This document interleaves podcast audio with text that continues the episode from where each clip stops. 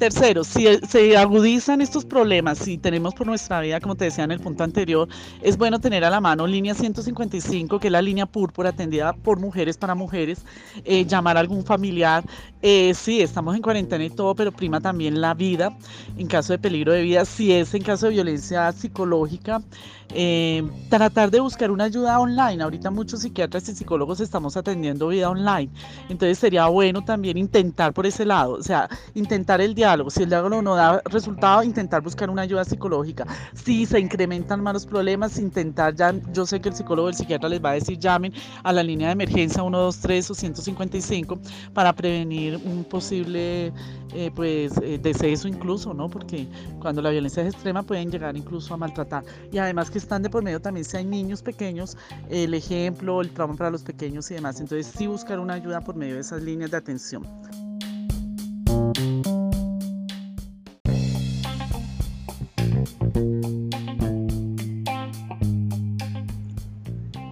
Bueno, las tragedias van de menos a más y todas son graves. La de menos, pues baja autoestima, mujeres sumisas que no pueden opinar, que les da miedo hablar porque las van a regañar, las van a gritar, les van a decir que no saben, o sea, les coartan la, la libertad en muchos aspectos, incluso no tienen derecho como a quedarse en algo que les agrade, porque siempre le están diciendo qué hacer. Esa sería la, menos, que es bien grave también. De ahí pasa moderado, donde ya empiezan los insultos a nivel psicológico. Tú no sirves para nada, las cosas te quedan mal hechas, em, todo me toca hacerlo a mí porque tú no, tú no haces nada bien, o sea, la humillación. Eh, la crítica destructiva y nada positivo. Y pues la más grave, la más grave pues el asesinato, ¿no? O sea, ya cuando hay un trastorno de personalidad grave en la persona que está maltratando, eh, rasgos de personalidad grave me refiero a trastornos, rasgos y trastornos de personalidad, por ejemplo, el paranoico, el psicópata, el límite, o sea, hay trastornos de personalidad muy graves que ellos son los que llevan a, llegan y pueden llegar a matar a una persona en un ataque de ira, de celos, en un ataque de, eh, de rabia incontrolable, o sea, la ira incontrolada, todo eso puede llevar al asesinato. Entonces todas son graves, pero van de menos a más, como te dije.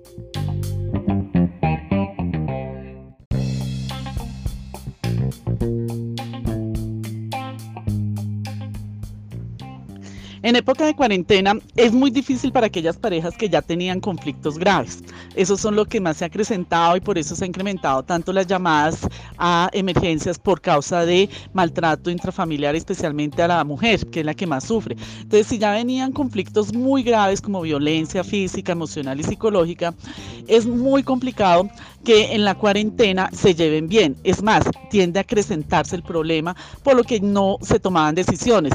Es decir, la gente cuando salía a trabajar en una forma como de evitar el conflicto. Estaban de 8 a 5, de 8 a 7 en la oficina y ahí no hablaban de los problemas. Hacían algo que se llama habitación cognitiva o disonancia cognitiva. Mientras no estemos juntos, mientras no enfrentemos, no pasa nada, así el, problema esté. Pero una vez ahora en cuarentena, están juntos todo el tiempo, tienen que compartir los mismos espacios y más si son espacios pequeños de apartamento, pues sale a flor de piel todos los problemas que ya la pareja tenía de antes sin resolver. Eh, si son problemas sencillos, eh, yo les recomendaría que respeten los espacios. Es decir, eh, si todos necesitamos en un momento dado, si sea un apartamento de 60 metros cuadrados, tener como un espacio individual. Es decir, si yo quiero estarme en un cuarto simplemente viendo televisión o leyendo un libro, respetar ese espacio individual. también mucho diálogo, mucha afectividad y crear momentos románticos así estemos en un espacio pequeño.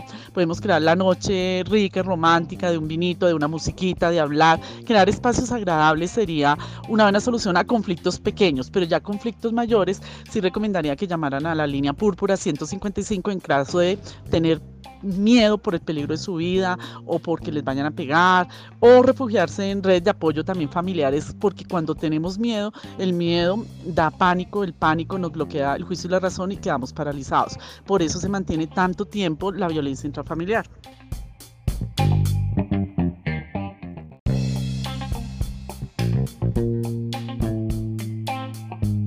Es que es lo que queremos tratar con ustedes hoy, es cómo mantener ese equilibrio al estar juntos 24 horas al día, 7 días de la semana, eh, cómo aprender a manejar las crisis que nos suceden, cuándo cómo manejar las relaciones que tenemos a distancia, porque a veces nuestra pareja no está pasando la cuarentena con nosotros. Entonces, por eso es tan importante tener un referente que nos ayude a entender esta situación y que nos ayude a entender cómo manejar nuestras relaciones de pareja. Doctora Frauki, bienvenida, buenas noches, ¿cómo estás? Buenas noches, Clarita. Pues feliz de esta invitación aquí en Armonía. Me siento muy contenta. Qué nombre tan lindo el del programa. Feliz de estar aquí contigo. Qué rico. Pues este aislamiento social eh, lo tenemos para frenar el virus pero a veces contagia el, el, conflicto dentro de casa entre parejas. ¿Cómo manejar el conflicto? Bueno, primero de todo tenemos que analizar una cosa, que todas las parejas que me estén escuchando sepan que es normal lo que está pasando entre las parejas. ¿Sí? Unas en medidas muy malas, otras en menor medidas, otras un momentito ya, porque es normal, porque tenemos un estrés tenemos un estrés, tenemos un miedo, tenemos una ansiedad por la pandemia y a la vez no estamos acostumbrados a estar juntos tanto tiempo. O sea, usualmente nos vemos por la noche, los fines de semana para descansar, las cuestiones del mercado, de los niños, de salir a descansar, de dormir más, pero no estamos acostumbrados a estar tanto tiempo en pareja haciendo todo el día las labores de la casa, los niños, teletrabajo y fuera de eso, como que sentimos a veces que no tenemos un espacio para nosotros solitos, sino que nuestra pareja está todo el tiempo ahí. O que me dices de aquellos señores que, que no ayudan y que entonces la mujer ya se dedica todo el día a atenderlos. ¿Sí? Entonces, todo eso que está pasando es normal. ¿Y por qué pasa? Primero que todo, puede haber un déficit en comunicación cuando empiezan los problemas. Y segundo, no estamos acostumbrados a que tenemos que hacer rutinas, a que tenemos que hacer una agenda de casa. ¿Sí? Y también tenemos que hacer rutinas separados dentro de la casa, ¿sí? Tenemos además dentro de esa agenda que repartirnos tareas del día a día. Es que es el problema que nadie nos capacitó para eso antes de. Entonces empiezan las pequeñas discusiones. Pero ¿cómo así? Yo he estado todo el día con los niños, los baños, les voy a comer y tú no has hecho nada. No estás ahí sentado pegado al celular.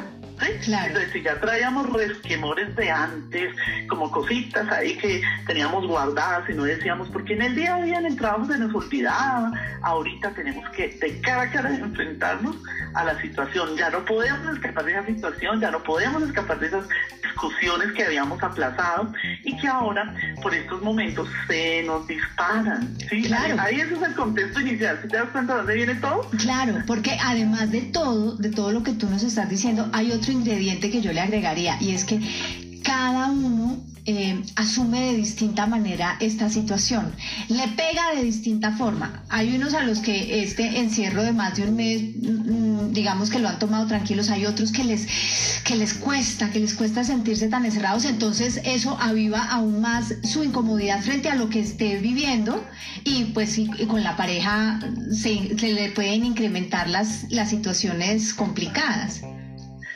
Muy bien, muy bien el análisis, es verdad. Sí, hay personas que o eran muy deportistas o decían, uy, yo no me soporto la casa, a mí me encanta estar afuera. Prácticamente la casa la tenían para ir a dormir y ya. Es cierto, y un confinamiento a la brava puede incrementar la ansiedad de esto, ¿será que no va a pasar? Nos dieron otros 15 días, no han descubierto la cura y eso causa ansiedad. Entre más piensen en cosas que tienen fuera del control, más ansiedad y más estrés hay. Todas las terapias, Mindfulness tiene una técnica, en la psicología tiene una técnica que se llama Mindfulness, que es vivir el aquí en el ahora, la mente plena, es aceptar lo que no podemos controlar. No vamos a hacer lo que vamos a hacer la vacuna, pero hay muchos científicos haciéndolo. No vamos a poder salir, entonces enfrentemos que nos toca hacer el ejercicio en casa, salir al balcón, salir al patio trasero, salir a la ventana y eso es lo que hay.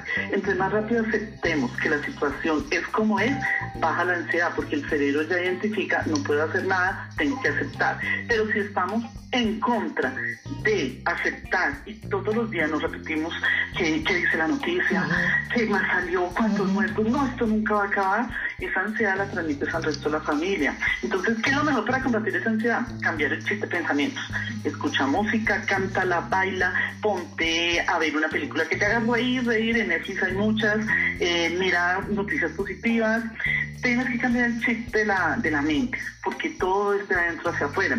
¿sí? Y de pronto si tu pareja es más calmada, más tranquila y tú estás desesperada, pues empiezas a ver sin querer cómo le buscas pelea a tu pareja, porque estás tan tranquilo, pero eh, porque no te mueves, pero veo que hoy no existe nada, Ay, sí. búscale el pelo, y búscale el pelo, ¿sí? Entonces, sí tienes toda la razón, está en nuestra cabeza, cada uno lo está asumiendo de forma diferente.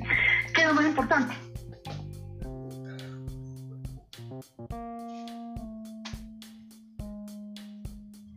Desde el corazón, decirle, mira, hoy he estado triste por esto, he estado mal por esto otro, ¿sí? Y que nos escuchen con empatía, que nos dejen hablar, ¿sí? Porque de todas maneras todas las parejas sí tienen que discutir bien, claro. para no ofenderse, escuchar, conectarse emocionalmente con el otro, ¿sí? contestar uno también desde su punto de vista, porque tenemos derecho a, pensar distintos. De otra forma, pensar distinto. Entonces, podemos decirlo, pero sin acusar. Hablando calmaditamente, desde el corazón. Si yo siempre digo en primera persona, yo siento, a mí me gustaría, podríamos hacer, hoy tengo un bajonazo y estoy triste. Y es válido que él me quiera quedar en pijama viendo televisión. Pero al otro día otra vez, bañate, alístate, ponte bonita. Eh, el hecho que estamos encerrando mientras que no nos pillemos el pelo, pues eh, no nos peinemos, aunque sea una colita, pero una colita bien hecha, no, no como la chimutrufia todo el día, porque entonces la pareja nos vea toda feo, sino... Y no solo la pareja, sino para nosotros también, para podernos mirar al espejo y, decir, me agrada lo que estoy viendo. Y una, y una cosa muy importante cuando lo decías, eh, cuando mencionabas que teníamos que dialogar, cuando uno quiere arrancar a hablar, arrancar diciendo, voy a decirte cómo me siento, qué es lo que pienso, qué está pasando dentro de mí y quiero que me escuches, no para replicarme, no para reprocharme, sino para entenderme. Eso ayuda, ¿verdad? Tan bonito, sí, qué lindo. Entonces la otra persona no está a la defensiva.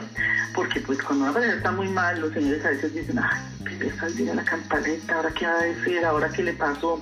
No, si empezamos así tan lindo como tú dijiste, ya la pareja dice, bueno, cuéntame. Y que uno dispuesto desde el corazón también a escuchar y entender las emociones y sentimientos de la pareja. Claro. Porque van a haber días donde queremos discutir, otros donde queremos llorar, otros donde tenemos bajonazo, otros donde vamos a estar muy alegres y entonces armamos el super plan con los niños. Por ahí he visto planes muy bonitos que la gente en los balcones arma picnics, ¿sí? Eh, ponen, decoran bonito el balcón y eso es como un espacio nuevo, bonito. Esas son actividades muy bacanas porque las mismas casas crean espacios bonitos o hacen la cena romántica en la sala con vinito, con velas, cuando los niños ya están durmiendo. Es que así debe ser, reinventarnos dentro de la cuarentena. Nos toca aprender a vivir de una forma diferente porque las cosas ahora cambian, son diferentes. Entonces hay que acostumbrarnos a lo que tenemos y ser felices, pero si una pareja discute demasiado, demasiado, demasiado, que ahorita que ya pueden llegar hasta la violencia, yo digo, bueno, primero de todo, eh, tratar de controlarse y sobre todo delante de los niños.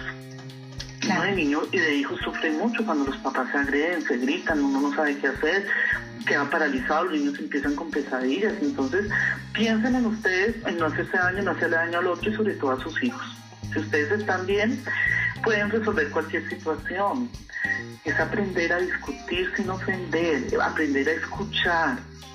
¿Sí? Cuando uno no escucha, uno está pensando en qué le voy a contestar, en qué le voy a criticar y en qué voy a decir todo lo negativo que ustedes. Y ahí es cuando empiezan los grandes problemas. No es humillar, de nos baja la cabeza, es ser conciliadores, porque muchas veces uno trabaja con parejas y es increíble eh, cómo el diálogo interno negativo hace que la persona incremente su ira y la crítica destructiva. Es eso, entonces es saber qué hay dentro de mí que me hace sentir que me están humillando, que me están criticando y a la vez devuelvo lo mismo. Quiero mirar al interior y hablar calmadamente cuando ya mi pareja esté dispuesta a escucharme, porque habrá un momento en que mi pareja también va a decir, hoy no tengo ganas de hablar, hoy me siento también mal. Respeten esos espacios a solas porque estamos dentro de la misma casa y vamos a querer tener esos tiempos de privacidad donde nos demos ese espacio para decir me calmo, ahora sí voy a escuchar a mi pareja, ¿sí? ahora me siento mejor, pero no lo hagan cuando estén en caliente porque eso no sirve de nada. Exacto, ahora, ahora ponemos otro, otro escenario, vamos a tener varios escenarios, ahorita hablamos de, la, pareja a distancia, cómo manejar la pareja a distancia, pero cómo manejar eh, la situación de la pareja estaba en una crisis tremenda antes de la cuarentena y, e incluso se había hablado de la separación o del divorcio. Y esta cuarentena los eh, confinó al mismo espacio cuando ya se pensaba en la separación o en el divorcio. ¿Cómo manejar la situación ahí? Hay dos escenarios. Uno muy bueno es cuando los dos ya habían aceptado que querían separarse, cuando los dos ya habían dicho esto no va más, yo ya tenía planeado mi trasteo para otro lado, pero la cuarentena nos dijo tienen que estar juntos un tiempo más. Ese es el mejor escenario, ¿por qué? Porque ya los dos habían procesado el duelo o lo estaban iniciando, pero ya con una aceptación de que todo terminó ya con separación de bienes, de quién se queda con quién. Entonces ahí se tratan mejor porque llegan a los acuerdos de que somos padres de los hijos, vamos a cuidar en mismo espacio como compañeros, como amigos o cada uno en sus actividades con respeto y cordialidad de comer, de saludarnos, pero no más allá. ¿sí? Y el peor escenario es cuando uno de los dos no quería la separación. Claro. Eso, horrible. Incluso tengo, pues yo estoy atendiendo pero yo tengo casos así. Es espantoso. Porque el que no quería separarse, inconscientemente o conscientemente, a veces las dos, a veces una de las dos, empieza a tratar de castigar a su pareja por el hecho de que lo van a dejar. Sí. O la van a dejar saboteando momentos, recordando cosas del pasado negativas, echándole la culpa de todo. Y eso es lo que no se debe hacer porque se sufre y hace sufrir a la otra persona. Pero es muy fácil decirlo y que lo entiendan, muy complicado. Claro. Ellos sufren el síndrome del corazón roto. Claro, y el dolor está ahí, la herida está, pero supurando. Sí, y supurando y con olor fétido y todo porque tratan de contaminar todo a su alrededor, entonces sabotean los momentos con los hijos. Es como castigar, el castigo. Ya me vas a dejar, ya tenías planeado dejarme, pero no te puedes ir. Y no te llevas a mis hijos porque no los vas a enfermar y no esto y no lo otro y tienes que estar acá, es como una cárcel. Ese es el peor escenario. Pero entonces, ¿qué hacer? ¿Cómo, cómo, ¿cómo portarse? Ahí lo que yo sugiero es, si ya el encierro, estos hombres se vuelven muy violentos, ¿qué hacer? Hay que, primero que todo yo digo, miren, traten de buscar el refugio, eh, llamen a familiares y amigos, traten de que hablen con su pareja y le digan cálmese, mire, a veces escuchan a la mamá, a veces escuchan a la familia, pero si eso no sirve de nada y la situación sigue igual, ya han habido pues, desafortunadamente cosas graves en, en, este tipo de situaciones, hay que tener presente que hay una línea para las mujeres maltratadas, la 155, que es la línea púrpura, o la 123, denuncien. Si no tienen cómo llamar, busquen comisarías, que yo sé que pues tenemos un momento en que podemos salir, si están funcionando las comisarías, pero tienen que hacer algo, no pueden y quedar a, la deriva. Son personas que no escuchan, por eso es el peor escenario, porque el que están dejando, el que no se quiere separar, no escucha, simplemente quiere maltratar. Entonces, eh, el primer escenario, generalmente listo, ya pues sí, duele y todo, pero no tenemos nada, convivimos, uno duerme en una habitación, el otro en la otra, están por los hijos, pero están en un proceso en que el duelo empezó, pero lo llevan en paz en armonía, con el dolor propio de un duelo. El segundo escenario, donde la violencia es grave y donde el encierro vuelve más violento, sobre todo a los señores, por eso se habla de violencia de género hacia la mujer, porque generalmente son los señores. Eh, desafortunadamente, hay un índice más bajito que de mujeres violentas, también las hay, y también son cantaletosas, muy activas y, todo el tema. sí. sí, es bastante complejo. Ahí generalmente lo mejor es, mire, si no pueden solos, busquen ayuda, ya sea en estas líneas 155, línea púrpura para la mujer, o 123, que es la, de la policía, y ellos tienen urgencias psiquiátricas y todo el tema. O también eh, conseguir un psicoterapeuta. Hay psicoterapeutas eh, ahora que atienden la mayoría online, eh, que los puedan orientar, que los pueda calmar, que les explique cómo hablar de lo que sienten, de cómo comportarse, cómo manejar la ira, pero para tomar una terapia deben querer porque no es solo iniciarla, sino que de verdad quieran seguir las recomendaciones y las herramientas del terapeuta. Ese es el peor escenario y desafortunadamente hay mucho de eso ahora. La violencia se incrementa cuando las cosas ya venían muy mal. Sí, y el escenario de cuando la pareja está a distancia y ya se lleva más de un mes sin la pareja y, y se va perdiendo a veces como el interés o, o se entra en crisis precisamente por la distancia. Bueno, ahí también hay dos escenarios los que ya estaban acostumbrados, porque el uno trabajaba como ingeniero civil y le tocaba irse a campo un mes y regresaba y se estaba dos semanas con la pareja. O el, el, comerciante que viaja mucho, o el que se fue a hacer un posgrado y ya lo sabían manejar, ya tenían el tema de las videollamadas, el tema de las citas inclusive por videollamada con armaban todo. Con vino, con comida, vino, todo. Entonces comían al mismo tiempo mientras se veían, el, el, el cibersexo y todo eso también lo hacían y lo saben manejar. Sí. Pero al que le cogió por sorpresa, porque son novios, porque nunca pues, se veían cada ocho días o cada noche y demás, y ahora ya no se pueden ver.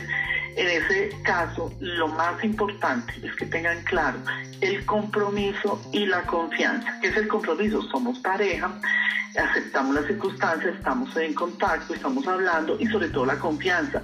Porque es que las tareas que les va mal en estos escenarios muchas veces porque se desconfían. Es que estabas en línea y no me contestaste con quién estabas hablando. ¿sí? Y empiezan a revisar los momentos en que están en línea. O sea, en ese caso, los que son parejas como celosos, los celos también se incrementan.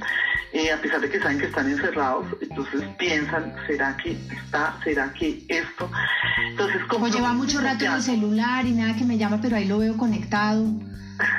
sí, entonces en los novios se da mucho eso, mientras si son noviecitos donde pues había confianza, compromiso, pues entienden el, tema de la distancia, obviamente hablan, y tú sabes que en esa primera etapa de enamoramiento suspiran, se van a pegar mil horas todo el día, y, van a querer como verse nuevamente y lo van a disfrutar. Incluso sé de gente que aprovechan el día de la salida y se van a estar a la casa del otro y eso pues está prohibido, ¿no?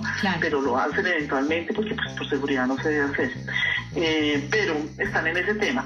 Y los peores escenarios sí son los celos, eh, discusiones por videollamada, igual o sea, es lo más desfavorable que puede haber en la desconfianza, la falta de respeto, las discusiones sin un fin, porque las discusiones deben ser buenas y con un fin, solucionar un conflicto a la vez. Eso es cierto. y, tener, tener eh, claro y presente que la paciencia en esta circunstancia es fundamental. Estamos en una situación social, ambiental especial y nuestro estado emocional también es especial. Necesitamos como entender que estamos en otro ritmo y entonces en otro ritmo nos lleva a tener dinámicas distintas hacia adentro con nosotros mismos y hacia los demás, los que están a nuestro alrededor. Entonces, tener un poquito de paciencia, no centrarse como en las discusiones obvias, porque de pronto no es el momento. Estamos, estamos viviendo una situación inusitada. ¿Así es, doctora Frauki? Sí, claro, por supuesto. Nosotros eh, debemos adaptarnos con una actitud, incluso les digo, positiva. Solo de nosotros depende todos los días decirnos, esto ya va a pasar. Las cosas sí van a cambiar porque nuestra vida va a ser muy diferente de aquí en adelante, pero esto va a pasar y va a pasar en positivo. Si tú te mandas esos mensajes positivos a ti mismo, vas a tener una actitud frente a tu familia y haces esta rutina diaria nueva mucho mejor. Acuérdate que podemos tener tiempos a solas dentro de la casa, de privacidad, donde digamos, bueno, me voy a encerrar a leer, o voy a leer aquí en la sala solita, mientras ustedes están allá viendo televisión en el cuarto de televisión. Eh, quiero hacer ejercicio, pero no quiero hacerlo en familia, quiero hacer sola mis ejercicios. Y nos sirve para autorregularnos también, para pensar en, en, las reacciones que tenemos y, y, y si, si lo sentimos bien, si no nos sentimos bien y cómo podemos comportarnos para después. Ay, doctora Frau, que el tiempo se nos acaba, pero qué ah, buenas herramientas las que nos has compartido hoy. ¿Dónde? Sí, se pasa volando. Les iba a decir, les iba a decir, vean esa película Pasajeros, ¿tú la conoces? No. De una pareja en el espacio le tocó despertar, ellos iban a despertar 88 años después, pero un error en las máquinas hizo que despertaran antes y cómo esa pareja empezó a vivir dentro de esa nave espacial esos 88 años. Ah, pasajeros. ¿Pasajeros? Buena recomendación. Lo hace a uno pensar, Clarita, lo hace pensar a uno. Es muy chévere. Qué bueno, es una excelente recomendación dentro de todas las otras recomendaciones que nos diste. ¿Dónde te puede encontrar la gente? Bueno, me pueden ubicar en el 311-209-8845 o me pueden seguir por Instagram como Frauki Jiménez. Ahí yo publico todos los días temas de interés, hacemos también entrevistas con otros psicólogos o médicos sobre los temas de ahora. Entonces los puedo ayudar mucho desde ahí, totalmente gratis. Hay, hay varias cositas ahí que les pueden manejo de la ansiedad. Y terapias también por videollamada. Y terapias por videollamada. Sí, sí ahora estamos todo online y muy, muy rico. Qué bueno. la verdad. Ha sido una experiencia muy rica.